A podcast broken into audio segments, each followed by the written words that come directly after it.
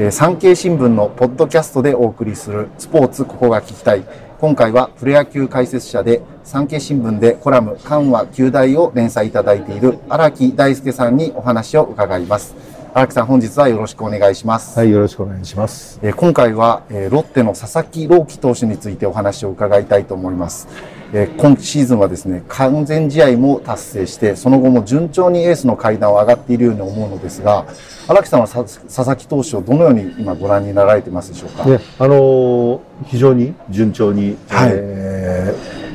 ー、えー、スタートを切って、はい、えー、順調にこう、えー、育ってきてるなという感じはしますよね。ああ、そうですか。はい、なるほど。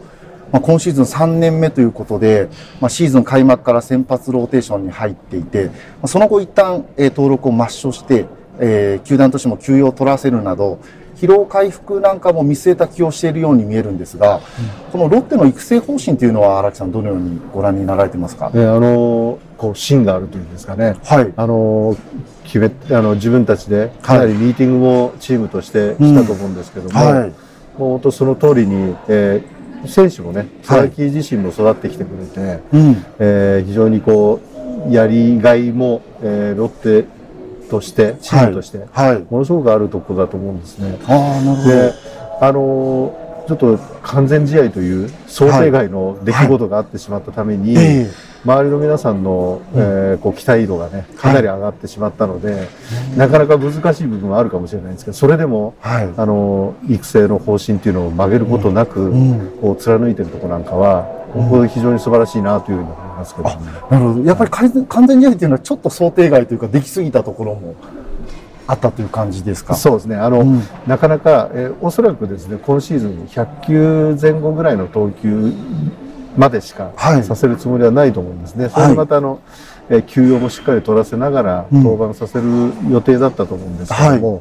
い、ですから、おそらく想定してたのが9回までもなかなか完投もいかないんじゃないかなというところで、予定が組んでたと思うんですが、はい、そこで思いもよらぬ出来事があったので、スイスイと言っちゃったというか、はい、ちょっとなかなかこう難しかったと思うんですけども、うん、でもやっぱりそこを曲げないで、うん、えー、彼のためということを常に考えてやっているところに、ロッテのこのなんか教育の、えー、凄さというか、うん、軸というものがしっかり見えてるなというふうに思いますけどね。なるほど。実際あの完全試合の次の試合も完全試合ペースで行ってましたけども、あそこはやっぱりスパッと変えましたよね。ええあの辺りやっぱりこう荒木さんおっしゃってるように100球っていうのがロッテの中でも一つ目処としてある感じなんですかね？まあそうですね。あの目処としてしっかり持ってたところ、うん、それでやっぱり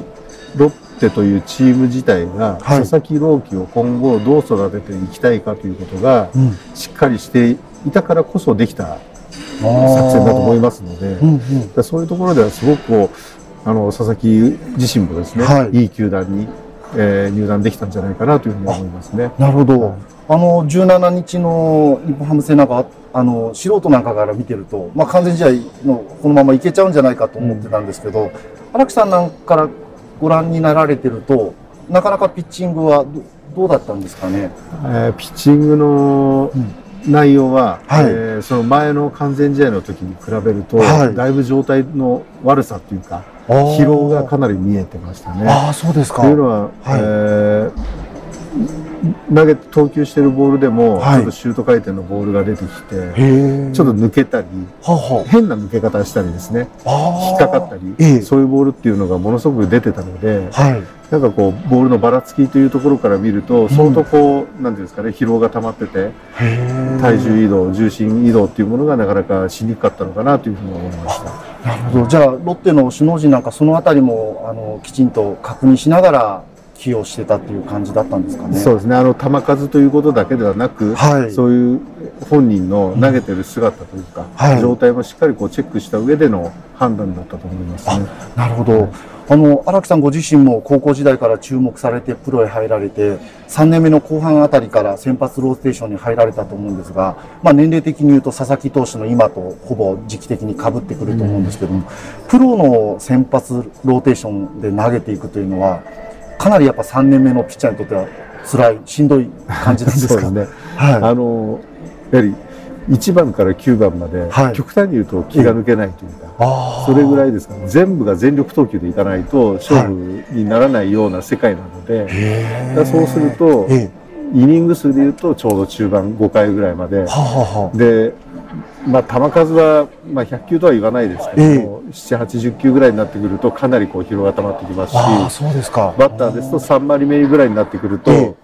ー、もう配球的にもいろんな配球をしなければ打ち取ることができなくなってくるのでそういう精神的な疲労と、えー、もう全てがこう混ざってくるのでこれはもう疲労度はもう今までやってきたものでは計り知れない、ものがあるありますね。なるほど。そのあたりやっぱりロッテは佐々木投手についてはそういうところもやっぱ配慮した起用されている感じなんですかね。はい。すべてを考えて、うん、あの疲れ具合とか、はい、そういうものっていうのを見てると思いますね。なるほど。まあ実際あの荒木さんはこう結構その登板もあの3年目のローテーション入られてからあの起用されてきたこともあってあの最終的には怪我に苦しんだ経験もあると思うんですが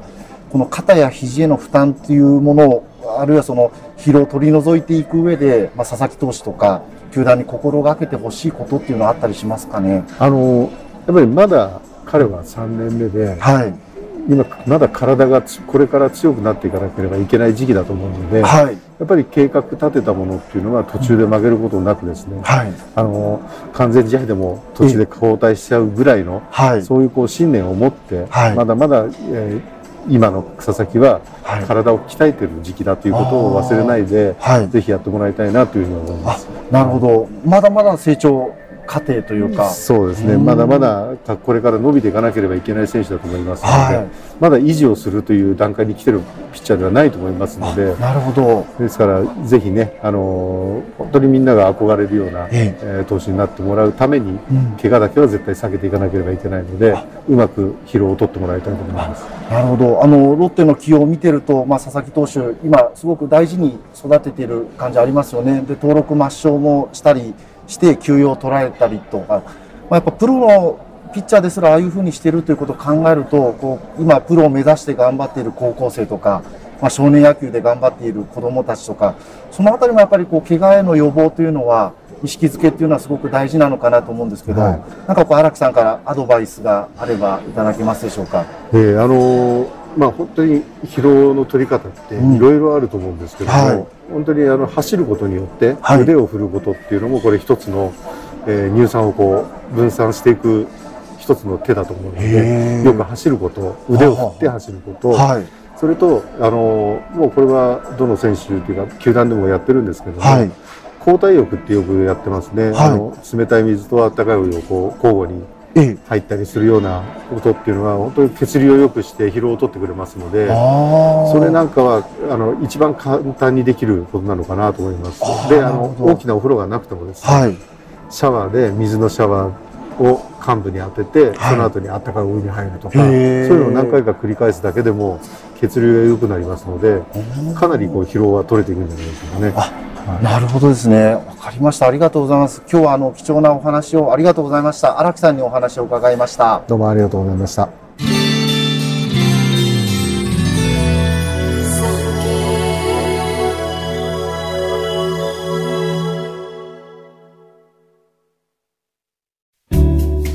番組をフォローすると最新エピソードが自宅の Wi-Fi で自動ダウンロードされるので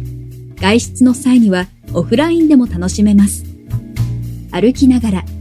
運転しながら、地下鉄でも大丈夫。ぜひ、フォローをお願いします。